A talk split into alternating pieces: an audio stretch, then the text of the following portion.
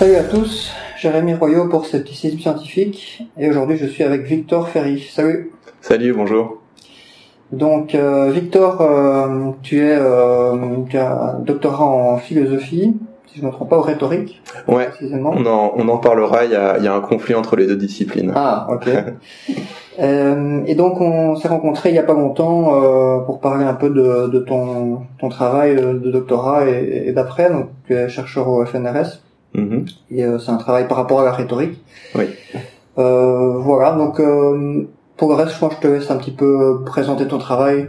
Ce sera, je pense, plus facile. Mais oui, bonjour, je suis content de- d'avoir cette occasion de, de discuter avec, euh, avec toi.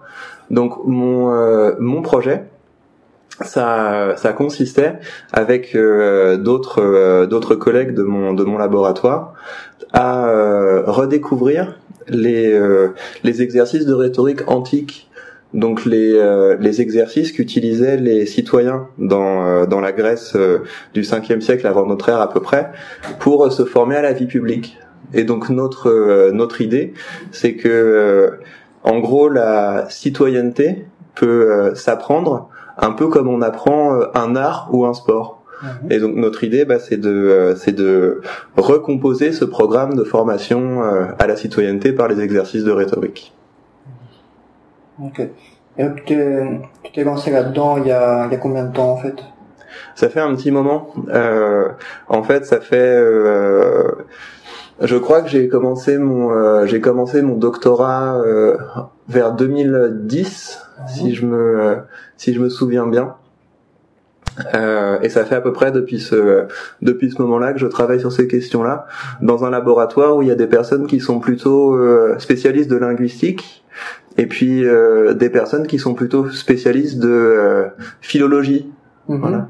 Et donc il y, a une, il y a une interaction entre nous, entre certaines personnes qui sont plus intéressées par euh, comment est-ce que ça se passait à l'époque, et puis des personnes qui sont plus intéressées par euh, comment est-ce qu'on pourrait euh, réutiliser ça aujourd'hui et comment est-ce qu'on pourrait tester les effets de ces exercices euh, aujourd'hui. Ok.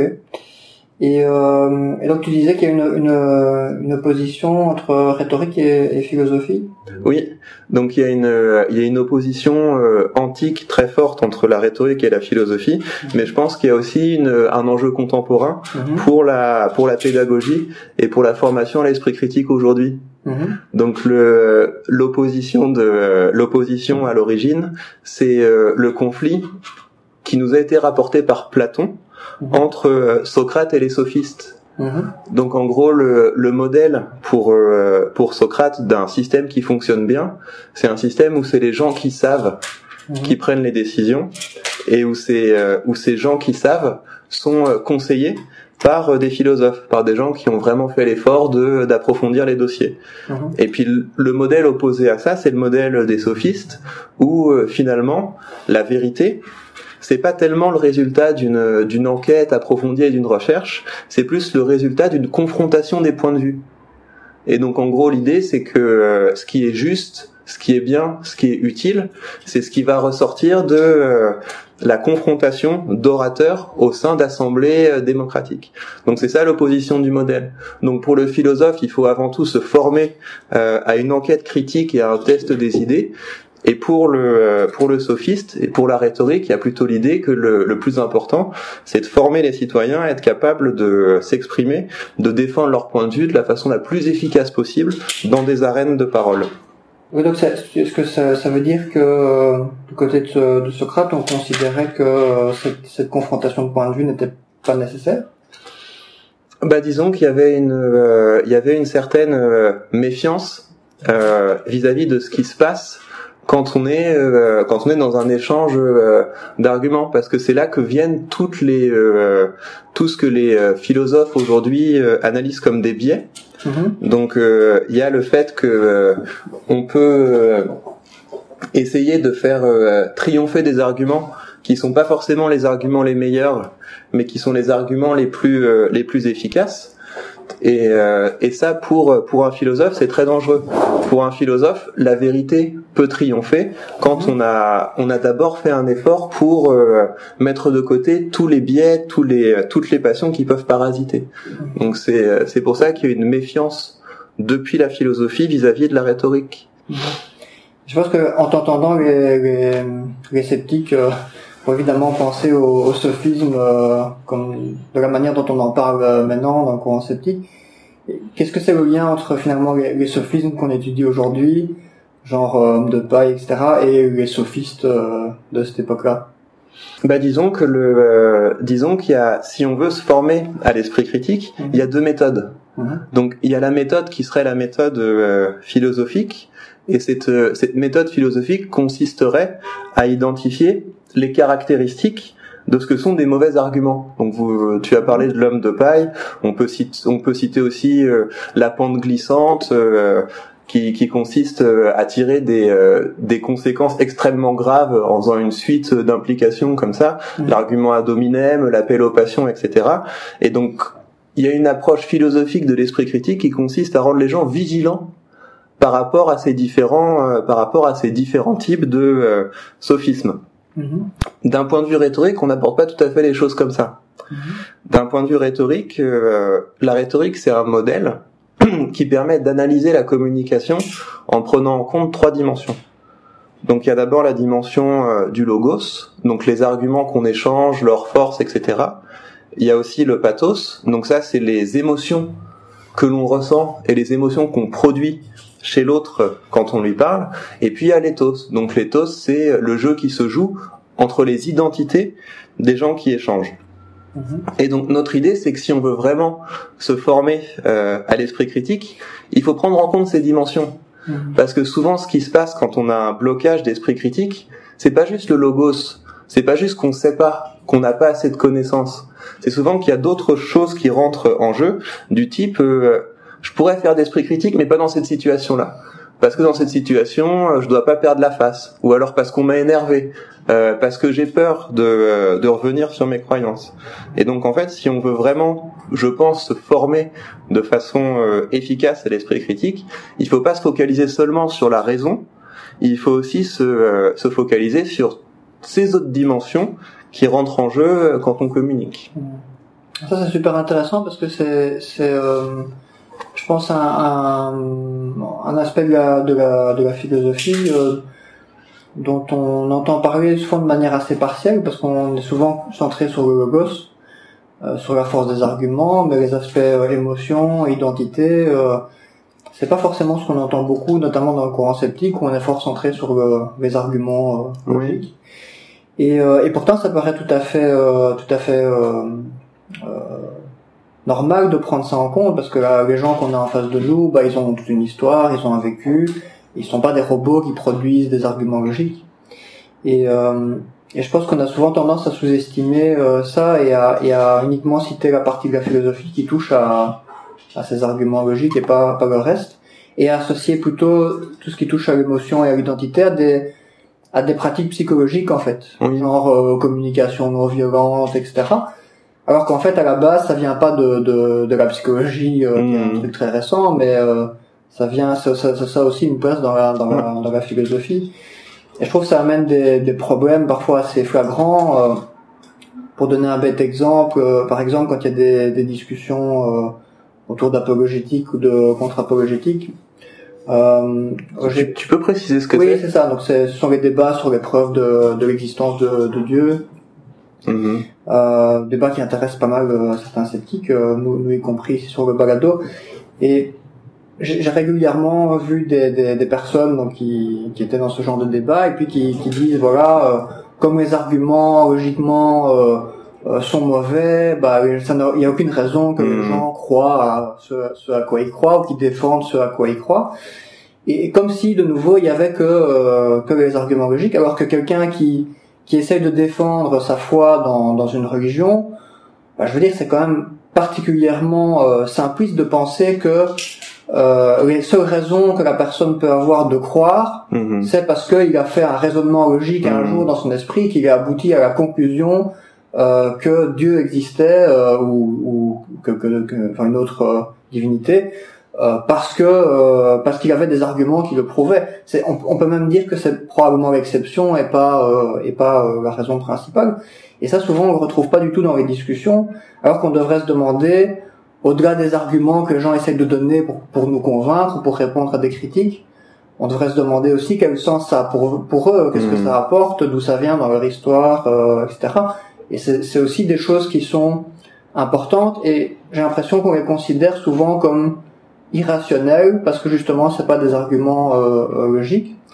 Alors que on, on, peut on peut dire aussi que tenir compte des émotions ou tenir compte de ce que ça apporte en termes de d'intégration familiale, culturelle ou de bénéfices secondaires de plein de types euh, qu'on peut hmm. qu'on peut trouver que si ce qui a un apport positif de ce côté-là, c'est aussi rationnellement quelque chose qui a une hmm. valeur. On peut se dire voilà, je continue à croire à euh, mon Dieu euh, un tel parce que ça me permet d'être inséré dans ma communauté. Hmm. Et donc rationnellement, c'est bon pour moi d'être inséré dans ma communauté, donc je défends ma croyance. Et ça, c'est des arguments qui sont souvent, enfin des, des thèmes de, de, du débat qui sont souvent un peu inexistants dans certains débats, et c'est voilà, c'est ça que ça me fait penser quand j'entends euh, ce, que, ce que tu me dis. Mais je suis, je suis bien d'accord. Et il y a, y a un point sur lequel je voudrais euh, revenir par rapport à ça. C'est qu'en fait, depuis le, depuis le début de la discussion, on a nous-mêmes commis une, euh, un peu un sophisme, mmh. et, et notamment moi, parce qu'on a présenté les philosophes en parlant des philosophes comme ces personnes qui seraient euh, uniquement sur le logo, si qui prendraient pas en compte euh, les passions et les identités. Mais s'il y avait un philosophe ici, il nous dirait évidemment, mais c'est beaucoup plus, euh, c'est beaucoup plus compliqué que ça. Et donc je voudrais préciser justement, je pense, en faisant peut-être un procès plus charitable aux philosophes, cette différence qu'il y aurait entre la rhétorique et la philosophie. Mhm.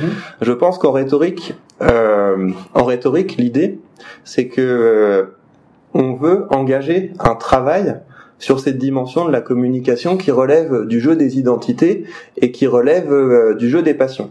Mhm. En philosophie, c'est pas qu'on les, euh, c'est pas que ces, euh, ces dimensions, on n'y pense pas, on les prend en compte, mais l'idée c'est que ces dimensions de la communication, il faudrait les mettre à distance. Mhm. Et pour moi, c'est ça la grosse différence, c'est entre l'idée que on va s'élever en mettant à distance ces, ces passions et ces jeux d'identité. Ça, ce serait l'approche du philosophe. Et en rhétorique, c'est pas tant une mise à distance, c'est plutôt un travail qui permet de mieux maîtriser euh, ses passions en apprenant à mieux les fréquenter, à mieux les, à mieux les apprivoiser. Et donc, alors qu'en alors qu'en philosophie, on aura surtout des exercices de de travail sur le test des opinions, des travails sur le le test des euh, des liens de validité entre les les prémices et la conclusion. Et ben en rhétorique, on aura des, euh, des, exercices qui visent aussi à travailler sur les dimensions que sont l'éthos et le pathos. Moi, ce serait ça la, la différence. On tient compte de, euh, des passions et des identités euh, dans la démarche philosophique pour l'esprit critique, mais c'est plus un travail de mise à distance. Mhm. Alors qu'en rhétorique, ce serait plus un travail de, euh, de meilleure maîtrise. Mhm. Tout à fait. C'est marrant parce qu'en en même temps, même s'il y a cette mise à distance, aussi dans le courant sceptique, Pourtant, il y a aussi régulièrement des gens qui rappellent, il faut, quand on discute avec des tenants, il faut se rappeler que euh, ils ont vécu des choses, que pour eux ça peut être important, etc. Et en même temps, même si on le rappelle, finalement, ça reste un rappel un peu théorique, mais qui, qui, qui ne qui se retrouve jamais vraiment dans les arguments concrets quoi. Mais oui parce qu'il faut des exercices. En mhm. fait le en fait c'est cette idée que euh, il faudrait tenir compte du euh, du ressenti des gens euh, mhm. etc.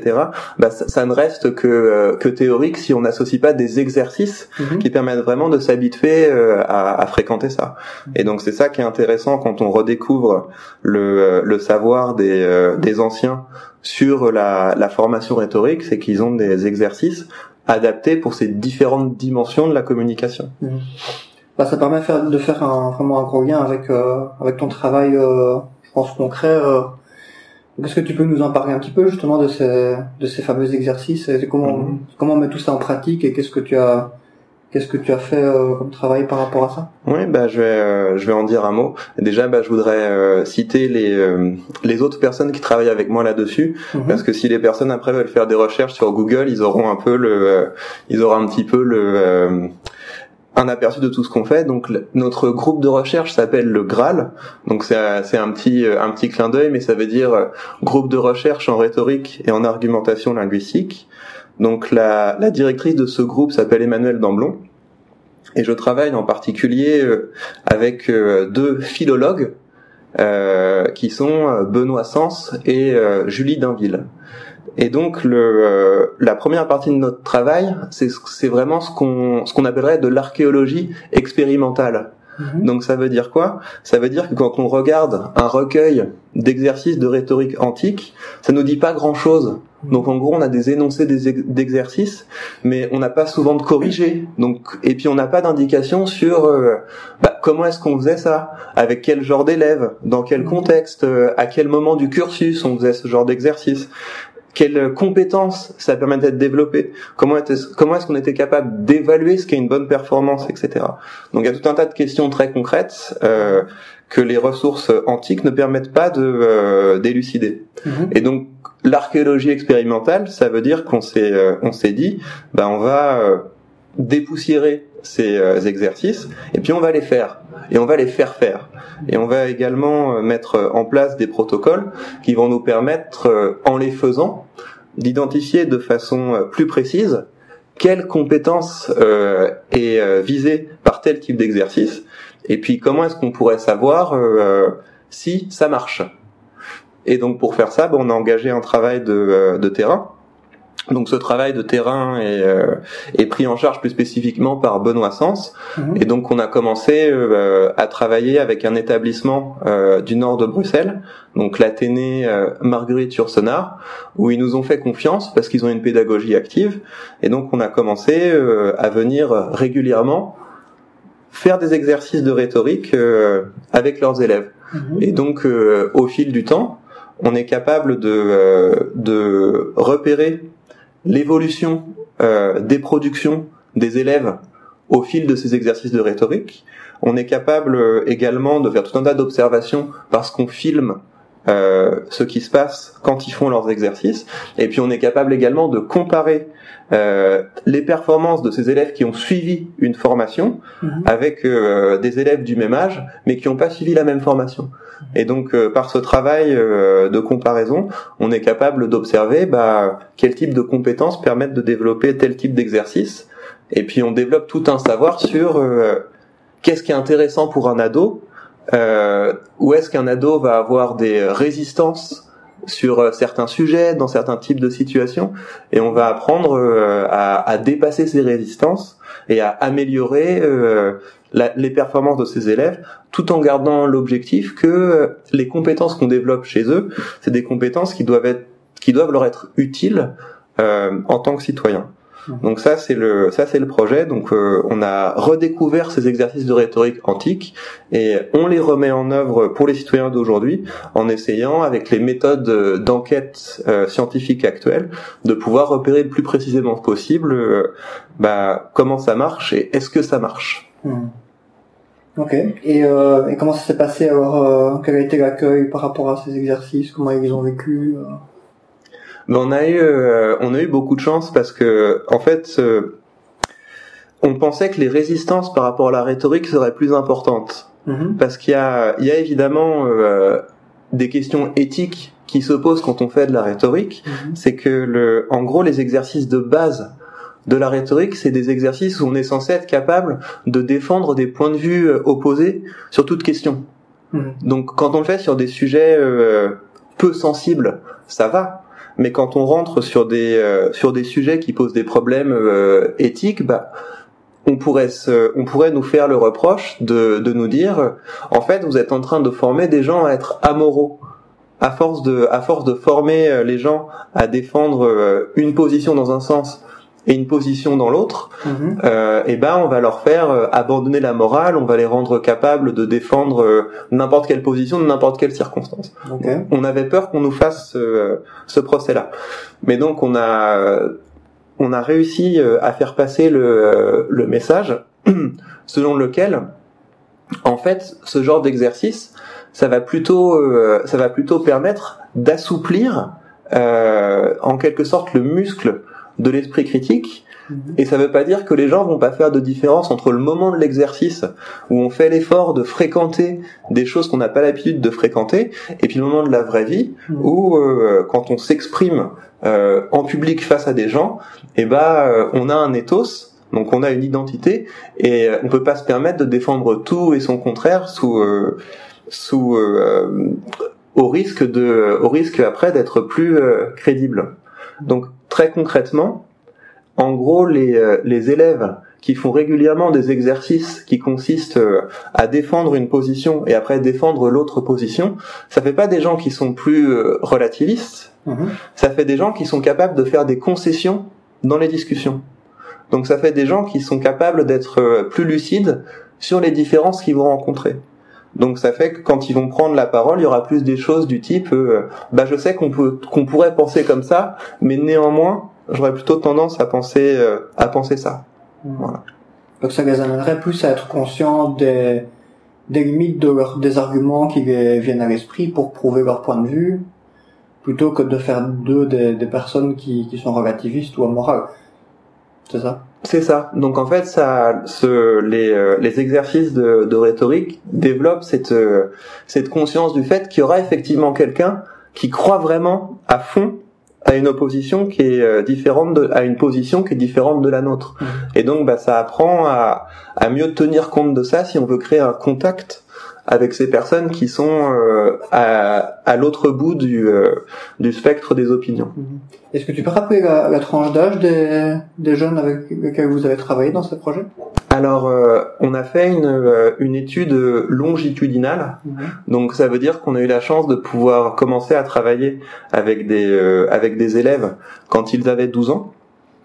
Et on les a suivis jusqu'à la, jusqu'à la fin de, de la scolarité secondaire. Ah ouais. Donc on a, on a, mais c'est ça, c'est ça qui est vraiment bien dans le projet, c'est que, euh, c'est qu'outre ce, cette volonté de tester les effets des exercices de rhétorique, mhm. on peut réfléchir à qu'est-ce que ce serait un cursus complet de, euh, de formation à la rhétorique, mhm. parce que ce qui va intéresser, inquiéter, énerver euh, un élève de 12 ans, c'est pas pareil que un élève de 16 ans. Mhm. Donc la les élèves de 12 ans vont être beaucoup plus désinhibés sur certaines choses. Et puis plus on grandit, plus l'avatar social devient important. Et donc il faut changer un peu la manière dont on, dont on présente les choses. Plus ils sont grands, moins ça doit ressembler à un jeu. Et plus il faut expliquer euh, les compétences qu'ils vont pouvoir développer et à quoi ces compétences vont leur servir euh, dans leur vie professionnelle. Donc on a... C'est super intéressant parce que ça, ça, ça, ça répond peut-être un petit peu à un problème... Euh qu'on trouve dans beaucoup d'apprentissages, c'est le problème de la généralisation des, des, compétences. Parce que si tu apprends de manière très brève à pratiquer une compétence dans un contexte, euh, c'est pas pour autant que tu, que tu la généralises après quand tu te retrouves dans d'autres situations, notamment à un autre âge où il y a d'autres enjeux. Et donc du coup, euh, c'est vraiment intéressant parce que ça, là, ils apprennent une compétence et ils continuent à la mettre en pratique euh, dans différents contextes, à différents âges, euh, ce qui ce qui doit vraiment leur permettre de l'intégrer euh, en profondeur plus que si on leur faisait une formation de deux jours, euh, voilà comment appliquer le truc et puis euh, ciao. Voilà. Et donc le, le défi du le défi du projet maintenant, mm. c'est de passer à l'autre échelle. Donc mm. l'échelle où on a maintenant des, euh, une idée euh, concrète de ce que serait une formation, euh, une formation rhétorique. Mhm. euh, on a de, des bons arguments pour pouvoir dire que ça que ça fonctionne. Et donc la question, c'est comment est-ce que maintenant on peut diffuser ces résultats? Mhm. Donc j'ai euh, j'ai pu l'année dernière donner des formations à des professeurs. Où je leur ai euh, présenté euh, le projet, où je leur ai présenté euh, la, la, gamme des exercices qu'on peut faire avec les avec les élèves. Mais donc on a toujours ce problème que quand on donne des formations pour les professeurs, on les voit deux jours, ça peut se passer bien, mais même si ça se passe bien, après, il y a toujours la question de euh, de savoir, euh, bah, est-ce qu'ils vont vraiment appliquer ça euh, dans leur classe parce qu'ils ont un programme à suivre, etc. Et donc, je pense que le la, la meilleure manière de fonctionner, c'est plus de de pouvoir nouer des partenariats durables mhm. avec certains professeurs dans certains établissements et de pouvoir faire vraiment un travail de un travail de fond. Mhm. Mais donc, en attendant, on a créé une, euh, on a créé une section de notre site euh, internet, de notre groupe de recherche qui s'appelle le laboratoire de la démocratie, où euh, on échange bah, nos exercices et on donne des conseils sur la manière dont les, les professeurs pourraient mettre ça, mettre ça en œuvre. Mhm. Ça, c'est vrai que c'est vraiment important parce que je pense qu'un des problèmes euh, euh, qu'il y a avec le fait de demander aux enseignants de mettre euh, en pratique des soit des petits ateliers ou alors des petites euh, parties d'un cours qui vont qui, qui enseigneraient euh, bah ici ce dont on vient de parler ou la pensée critique ou quoi que ce soit d'autre c'est que souvent les profs eux-mêmes, finalement, ils n'ont pas pu expérimenter et mettre en pratique ce qu'on leur demande d'enseigner. Donc en fait, on leur donne une, une, courte formation théorique en leur disant maintenant vous allez enseigner ça à mmh. d'autres. Alors qu'en fait, eux n'ont pas eu l'occasion d'intégrer ça eux-mêmes. En fait. Ce qui est quand même très difficile, je pense, pour, pour, les, pour les enseignants. Euh, et il y a le même problème avec la, la, pensée critique. Hein. Il y a maintenant pas, pas, mal d'initiatives de d'ateliers de pensée critique avec, avec, les profs, mais c'est difficile, je pense, pour un prof d'enseigner des choses qu'il n'a pas lui-même intégré et pratiqué sur du long terme euh, suite à une formation de deux jours comme ça. Euh. Mm-hmm. Ouais, c'est un, c'est un, c'est un vrai problème, mais d'un autre côté, on a cette, euh, on a cette chance euh, aujourd'hui d'avoir, euh, bah, il y a quand même une offre assez importante pour la, pour la formation à, à l'esprit critique, et on a aussi des outils, des outils maintenant très efficaces pour qu'une personne chez elle puisse non seulement se former à différents types d'exercices et de techniques, mmh. mais aussi intégrer une communauté euh, virtuelle d'échange de bonnes pratiques. Et donc ça, ce serait vraiment notre objectif euh, avec les exercices de rhétorique, c'est que des, euh, des, des professeurs tentent ça euh, dans leur classe mhm. et après euh, bah, qu'on puisse avoir un échange euh, qu'on puisse avoir une communauté autour de ça mhm. euh, avec des questions du type bah quand j'ai essayé cet exercice de rhétorique celui-là n'a pas marché qu'est-ce comment est-ce qu'on pourrait mieux faire ou au contraire j'ai adapté cet exercice de cette manière-là vous vous pourriez essayer d'en faire autant pour moi c'est vraiment comme ça qu'on peut créer une une discipline solide mhm. autour de l'esprit critique c'est vraiment ce lien avec le terrain avec des euh, des gens qui recueillent de façon un peu systématique euh, ce qui se passe quand ils tentent les, les formations, une capacité à identifier les blocages qui surviennent, mhm. puis une discussion sur les manières dont on pourrait les euh, dont on pourrait les dépasser. Mhm. Ok. Et est-ce que quand vous avez essayé de mettre tout ça en pratique, est-ce qu'il y a eu des est-ce qu'il y a eu des difficultés particulières ou est-ce que vous avez, vous êtes rendu compte de certaines limitations ou de certains échecs dans certains cas? Ouais, c'est une, euh, c'est une, c'est une bonne question. Il faut que j'y réfléchisse. Euh, il faut que j'y réfléchisse un peu, un petit peu. Mhm. Il y a, il y a certains échecs qui sont loués, qui sont, euh, qui sont liés au fait que il y a des, il y a des exercices qui sont beaucoup plus faciles à, à s'approprier que d'autres. Pour nous aussi. Mhm. Et donc, et donc, ça a pu arriver certaines fois qu'on qu'on arrive avec un exercice qui était dont la dont la finalité était pas euh, était pas claire immédiatement. Donc je vais donner euh, je vais donner un exemple. Il y a un exercice de rhétorique qui s'appelle euh, la prosopopée. Donc qu'est-ce que c'est la qu'est-ce que c'est la prosopopée? C'est un exercice qui consiste à produire le discours de quelqu'un d'autre. Donc donc quelque chose du type faites le discours d'une mère à son fils qui part à la guerre. Euh, faites le discours d'un chef d'armée qui euh, exhorte euh, ses hommes à se reprendre après une défaite.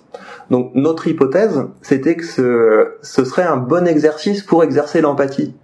Donc euh, avec l'idée que ça pousse à se projeter dans une autre subjectivité. Ouais. Donc c'est ça notre idée de départ. Le problème c'est quand on fait ce, ce genre d'exercice euh, avec des élèves euh, sur le sur le terrain, et eh ben ça fait ils ont assez de tendance à le prendre par le biais de l'humour. Donc euh, à, à, amplifier trop les choses, à, à introduire une distance ironique.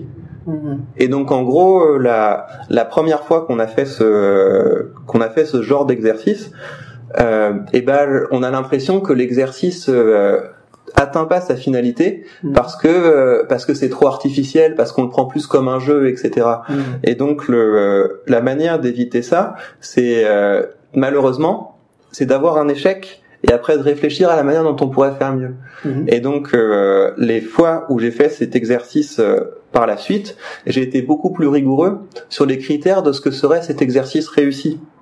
Et donc ça veut dire que dès le début, on explique aux, euh, aux élèves, vous allez être euh, évalué sur la crédibilité des caractères que vous représentez.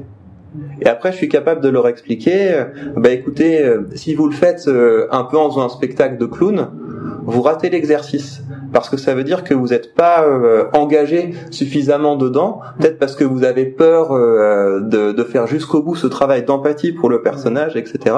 Mais donc une fois qu'on est capable de leur dire ça c'est un exercice réussi, ça c'est un exercice pas réussi, on est capable de mieux guider euh, leur travail au sein de cet exercice. Mmh. Donc c'est ça la limite, c'est qu'on a travaillé avec des euh, avec des exercices que qui avaient qui étaient tombés en désuétude depuis très longtemps. On n'avait aucune idée de concrètement comment ça marchait sur le terrain, et donc ça a pu arriver qu'on arrive avec des exercices euh, qui étaient dont on n'avait pas nous-mêmes perçu quelle en était l'utilité. Mmh mais c'est pour ça qu'on est vraiment dans l'archéologie expérimentale, c'est que bah il faut faire pour comprendre. Mhm.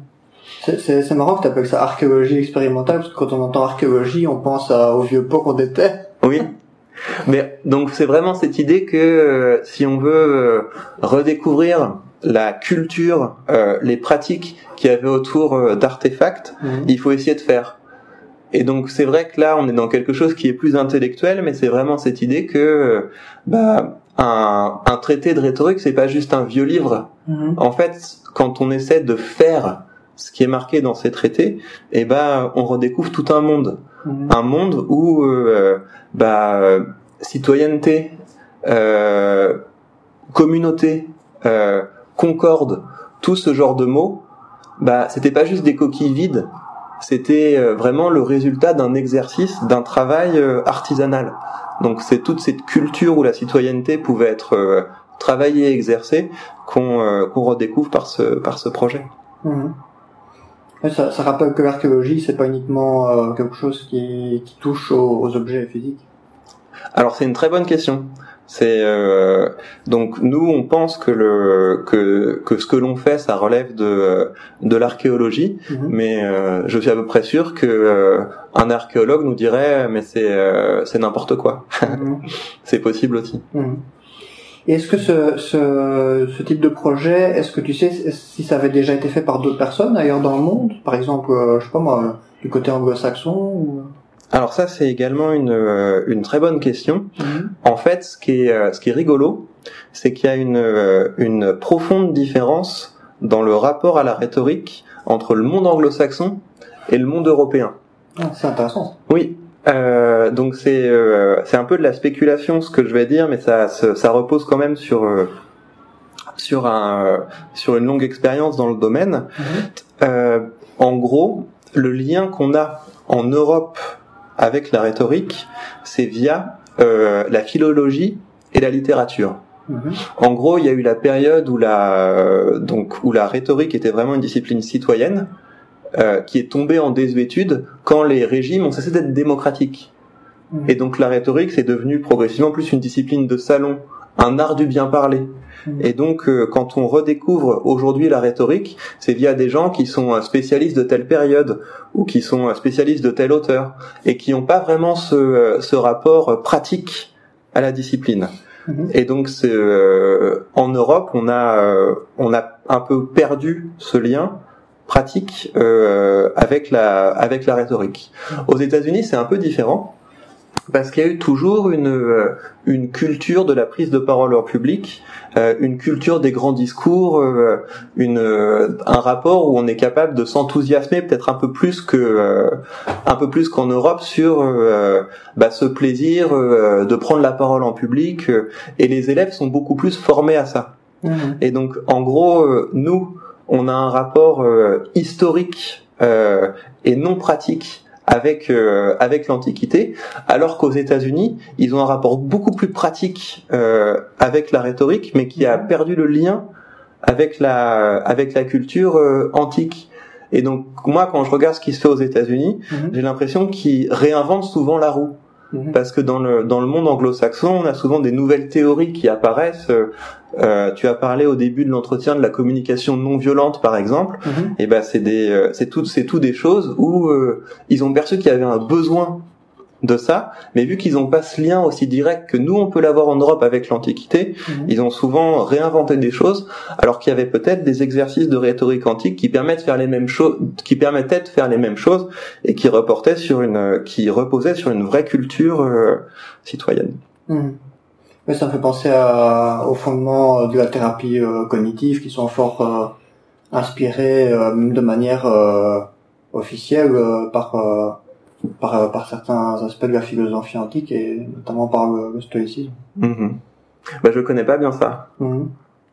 Bah, ils ont repris beaucoup de principes euh, de, de, des stoïques euh, qui, qui, sont devenus des principes euh, euh utilisés en thérapie par la thérapie cognitive et c'est mais c'est pas un truc caché hein. là c'est c'est c'est officiellement dit par pas mal de d'auteurs qui ont, qui ont fondé le mouvement. T'as as un exemple de, de principe du, du stoïcisme? Hmm.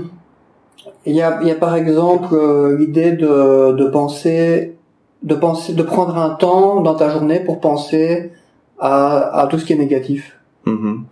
Euh, alors dans, dans la thérapie cognitive, ça, c'est devenu un outil euh, dans des protocoles validés et tout. Où on dit au patient euh, qui est par exemple très angoissé, vous allez prendre une demi-heure le matin et penser à ce qui vous angoisse volontairement. Mm-hmm. au lieu d'être victime de votre pensée que vous n'arrivez pas à contrôler. Mm-hmm. Et ça, c'est, c'est, c'est une chose qui est, c'est un conseil qu'on retrouvait, euh, si ma mémoire est bonne, je saurais plus dire euh, chez qui, mais du côté de ce côté-là quoi. Mais tout ça c'est très bien et le il y a c'est vrai qu'il y a un mouvement de philosophie et management enfin il y a, y a, tout un tas de mouvements de mhm. de, de, découverte de la de la pensée antique que je trouve euh, très stimulant mais il faut faire un effort supplémentaire et c'est cet effort qu'on essaie de faire dans notre groupe de recherche à savoir de parce qu'elles sont très belles ces idées. C'est, on est, on peut être très rapidement séduit parce qu'il y a vraiment de la, une belle culture euh, derrière. Il faut faire l'effort supplémentaire d'essayer de créer euh, un dispositif euh, quasi expérimental mhm. qui permet de, de voir si ces méthodes permettent vraiment d'atteindre les effets qu'elles, qu'elles promettent. Mhm. Tout à fait. Il y a certainement toute une réadaptation à faire dans certains cas aussi. Et c'est, c'est justement, pour reprendre l'exemple de la thérapie cognitive, c'est ce qui est, c'est ce qui a été fait parce que il y a toute une série de principes qui existaient euh, à la base, mais qui ont, qui ont été retravaillés et qui maintenant se retrouvent, euh, enfin sont, sont, sont la philosophie de certains protocoles ou certains outils, mais qui ont été retravaillés, testés, validés euh, au fil du temps et modifiés quoi. Donc c'est vrai que ça rejoint un peu dans, dans, dans, un, dans un tout autre cadre évidemment, mais ça rejoint un peu ce que vous avez fait ici euh, euh, avec ce que vous décrivez. Mm-hmm. Et euh, est-ce que au niveau des, des, des jeunes en eux-mêmes, qu'est-ce qu'ils ont, qu'est-ce qu'ils ont dit finalement de, de, de ce parcours qu'ils ont fait avec, euh, avec vos méthodes? C'est souvent, ils trouvent, ils trouvent ça souvent euh, amusant et, euh, et stimulant. Mm-hmm.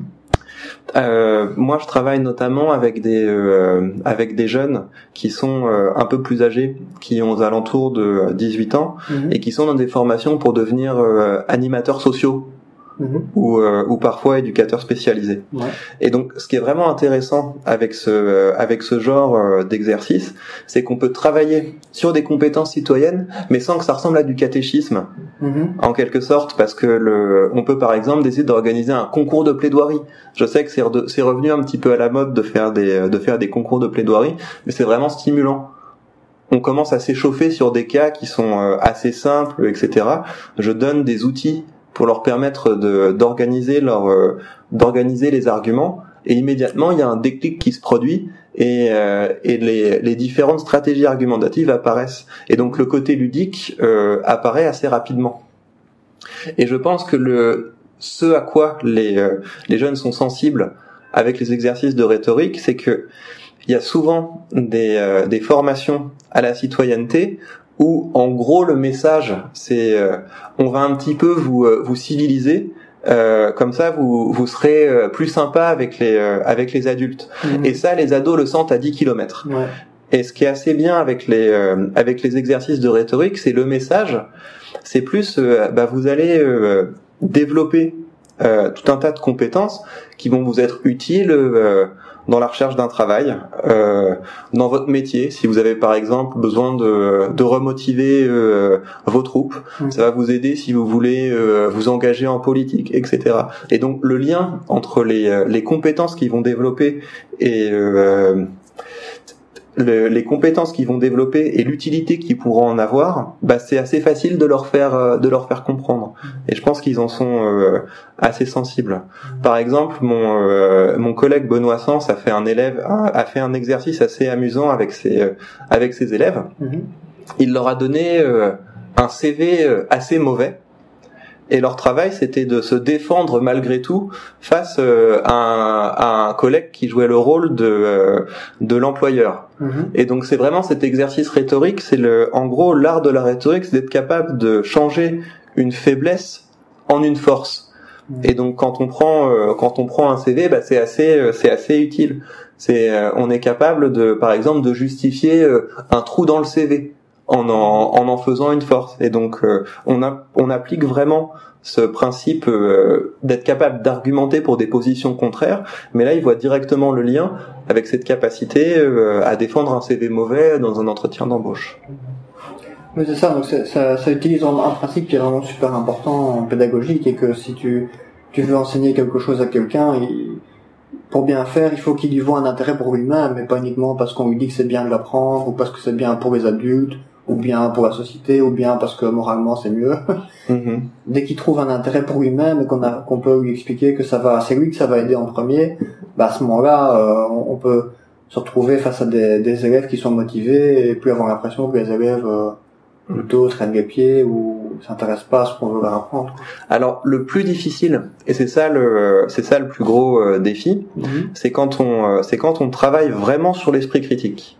Mhm. Donc le, le, le travail qu'on fait sur euh, sur l'esprit critique, c'est ça consiste à faire ce travail d'argumenter sur des pour des positions opposées, d'abord sur des sujets peu sensibles et après sur des sujets sensibles. Mhm. Et donc tout le défi, c'est de leur faire comprendre que quand on leur demande de faire ce travail de de changement de point de vue mhm. sur des sujets euh, sensibles, c'est euh, aussi utile et important pour eux.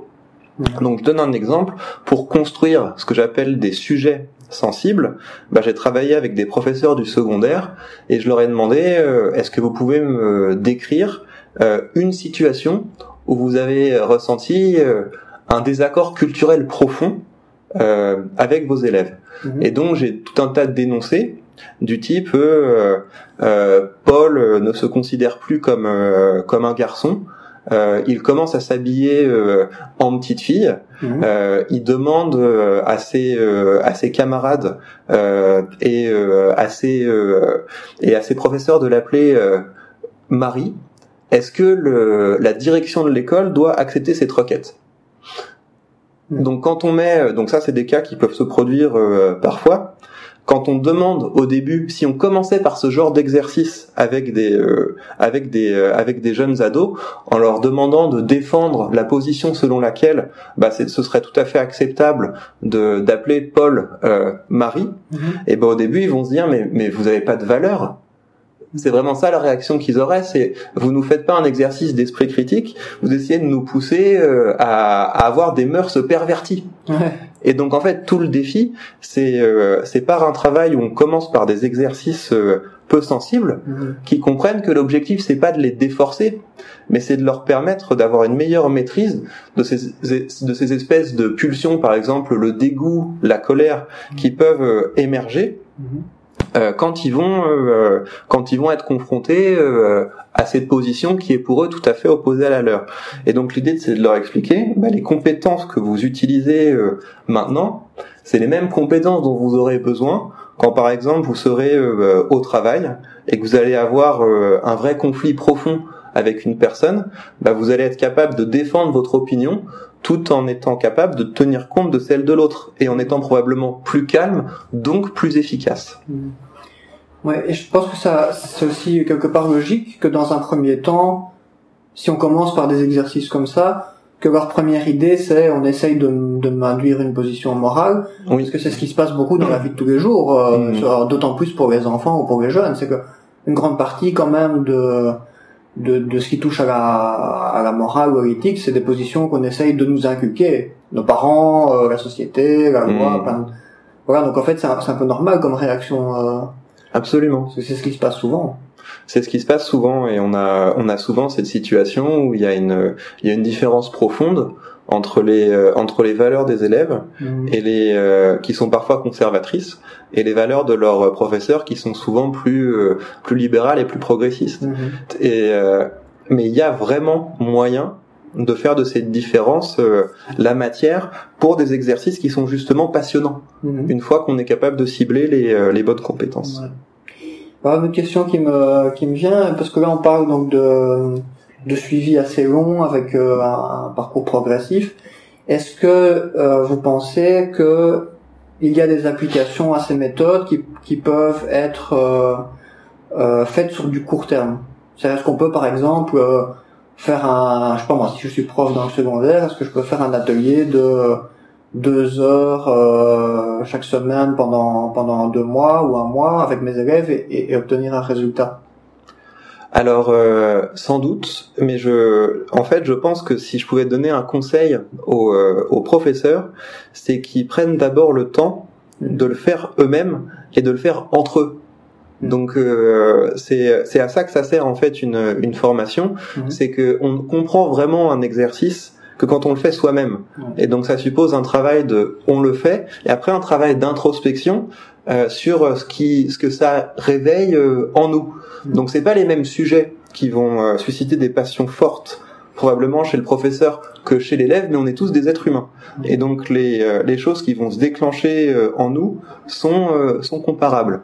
Et donc une fois qu'on a fait, eh ben on a une idée beaucoup plus précise sur ce qui se passe en nous quand on fait ce genre d'exercice, et donc on est beaucoup plus apte à guider les élèves euh, là-dedans. Donc j'encourage vraiment les, euh, les, les, professeurs qui pourraient nous écouter à regarder la, la gamme d'exercices qu'on propose et qu'ils le fassent d'abord chez eux, mhm. qu'ils fassent l'expérience de comment ça marche. Et puis s'ils ont envie, euh, bah, ils peuvent le faire avec nous ou sans nous. Ils peuvent très bien décider de se, de se rassembler entre collègues, puis de tester certains exercices et puis qui, qui crée une communauté au sein de leur établissement. Mm. Donc le, le, professeur de français peut le faire dans un de ses cours, le professeur d'histoire dans un de ses cours, le professeur de biologie peut le faire dans un de ses cours, etc. Et puis euh, le plus important, c'est qu'il y ait du lien entre les euh, entre les professeurs, mmh. qu'il y ait une certaine solidarité pour qu'il puisse y avoir cet échange de bonnes pratiques qui fait qu'à la fin, ce sera efficace. Mm. Je pose aussi cette question parce que je, je pense qu'il y a beaucoup de contextes où euh, des gens pourraient entendre euh, ce, dont on parle ici et, et, avoir envie d'en faire quelque chose, mais dans des dans des contextes où où c'est pas possible de faire quelque chose de longitudinal comme ça sur plusieurs années ou plusieurs mois. Ou par exemple on, voit des jeunes pendant euh, quelques jours ou 10 heures, 20 heures pour un truc et où ils pourraient se demander tiens est-ce que est-ce que je peux faire quelque chose de tout ça dans un contexte court terme en fait. Ben, en tout cas, au moins, ça peut être, euh, ça peut en tout cas être intéressant. Disons que c'est pas la même approche. Mhm. C'est, euh, on peut très bien décider quand on quand on anime quelque chose avec des jeunes. Donc, je pense euh, je pense que les, euh, les animateurs sociaux euh, peuvent avoir intérêt euh, à, à s'inspirer de ces exercices quand ils font des stages avec des jeunes, etc. Mmh. Donc même même même au travail, dans, dans une entreprise, on pourrait décider d'intégrer ça de temps en temps, faire un exercice pour faire ressortir les les, les blocages à l'esprit critique, etc. Mmh. Ça évidemment qu'il faut une répétition et il faut suivre un programme pour euh, vraiment renforcer les compétences, mhm. mais on peut euh, passer un bon moment et ouvrir euh, ouvrir certaines explorer certains aspects de mhm. de nos compétences en un en un moment en un moment court. Mhm.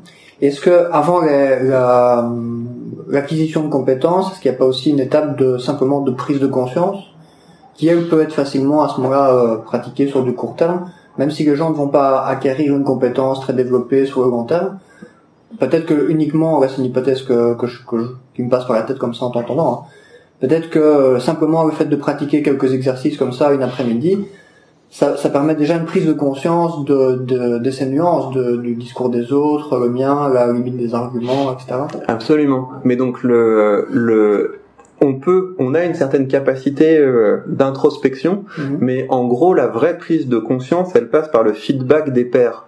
Et donc c'est pour ça que c'est très important dans les donc les exercices vont avec des formulaires d'évaluation par les pairs et le et encore mieux c'est de pouvoir filmer en fait parce que et cette partie de cette partie de débriefing où on va discuter de tiens euh, à ce moment-là j'ai l'impression qu'il s'est passé ça euh, est-ce que c'est vraiment ce qui s'est passé pour toi mmh. etc cette capacité euh, à débriefer un exercice est essentielle pour développer cette conscience des, des compétences mmh. parce qu'il y, a des choses qui peuvent venir de nous mais il y a des choses où on a besoin des autres pour le pour l'apprendre mmh. Est-ce qu'il y a eu des tentatives de, de, de, faire ce programme dans des écoles euh, euh, plus défavorisées, des écoles à discrimination positive ou parce que là, c'est quand même des choses qui sont fort engageantes personnellement, qui peuvent aussi euh, mettre mal à l'aise. Ça demande de sortir un peu de sa zone de confort. Donc, ça veut dire qu'il faut aussi un environnement bienveillant et se sentir en sécurité, ce qui n'est pas forcément un acquis dans les écoles, par exemple. Bah, en fait, le, le projet que euh, le projet qui est conduit par euh, par Benoît Sens est euh, est dans une école à discrimination positive. L'Athénée Marguerite Yourcenar, c'est vraiment c'est vraiment ça. C'est à la limite entre Jette et Molenbeek. Donc c'est une c'est une école qui correspond qui correspond à ça. Et par ailleurs, moi, je travaille avec une avec une association qui mhm. s'appelle le service d'information et d'action pour la jeunesse. Mhm. et ça, c'est vraiment c'est vraiment l'idée que euh, on est on y a quelque chose de très utile à faire en permettant euh, à des jeunes qui vivent un peu, euh, on va dire le mot, dans des ghettos, de se confronter à une autre réalité, à, de nouvelles pratiques, à de nouvelles expériences, et ça marche très bien.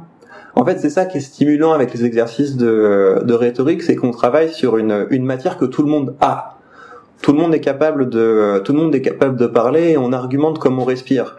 Mm. Mais très rapidement, on est capable de se rendre compte de la marge de progression qu'on pourrait avoir euh, en travaillant là-dessus. Mm. Et souvent, les jeunes des euh, quartiers euh, défavorisés ont un certain courage, une certaine énergie, une certaine, peut-être aussi une certaine colère en eux, qui mm. quand on la sculpte, ça donne euh, des choses magnifiques en termes de capacité de prise de parole en public.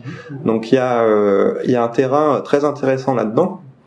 Et il y a bien sûr un enjeu de pour la pour la démocratie, le fait que euh, bah c'est ce que les c'est ce que les anglo-saxons appellent empowerment.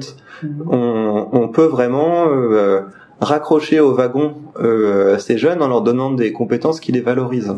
Hmm. Ok, c'est vraiment super intéressant en tout cas. Euh, Est-ce que par rapport à ton projet, il y a encore des, des points particuliers que, que tu as envie d'aborder ou de présenter? Ben on a on a on a bien parlé. Mhm. Je il y a il y a sans doute d'autres choses, mais là ce serait artificiel si je si j'essayais de les trouver. Mhm. Ok. Peut-être un mot de la fin en termes de, de conclusion euh, pour nos auditeurs?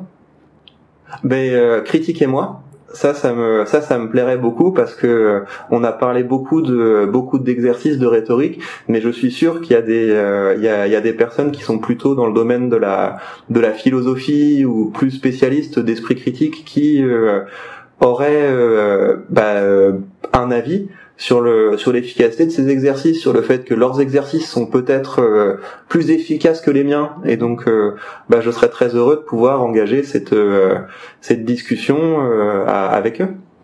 Super, bah, le message est passé en tout cas. Donc si vous si vous voulez répondre ou poster des, des, commentaires, des informations complémentaires, vous avez la page du balado qui correspond à celle de l'épisode. J'indiquerai aussi pour les auditeurs sur la sur la page de l'épisode le lien de, des choses dont on a parlé, notamment il y a le, le blog, hein, parce que tu tiens un blog aussi depuis, euh, euh, je pense, un an, un an et demi, qui s'appelle Rhetorical Craft, où il y a plein d'articles intéressants, et notamment des, des articles qui parlent de, de, tout ça. Donc ça, je mettrai le lien aussi, euh, ainsi que le lien pour le Graal, c'est ça un Graal Absolument. voilà. Euh, voilà, en tout cas, merci à toi de d'être venu nous informer sur, sur ce travail. Et voilà, j'espère qu'on aura l'occasion d'en d'en reparler dans d'autres euh, contextes, peut-être même à Septic in the Pub dans le futur. Avec plaisir. Voilà, à bientôt en tout cas. À bientôt.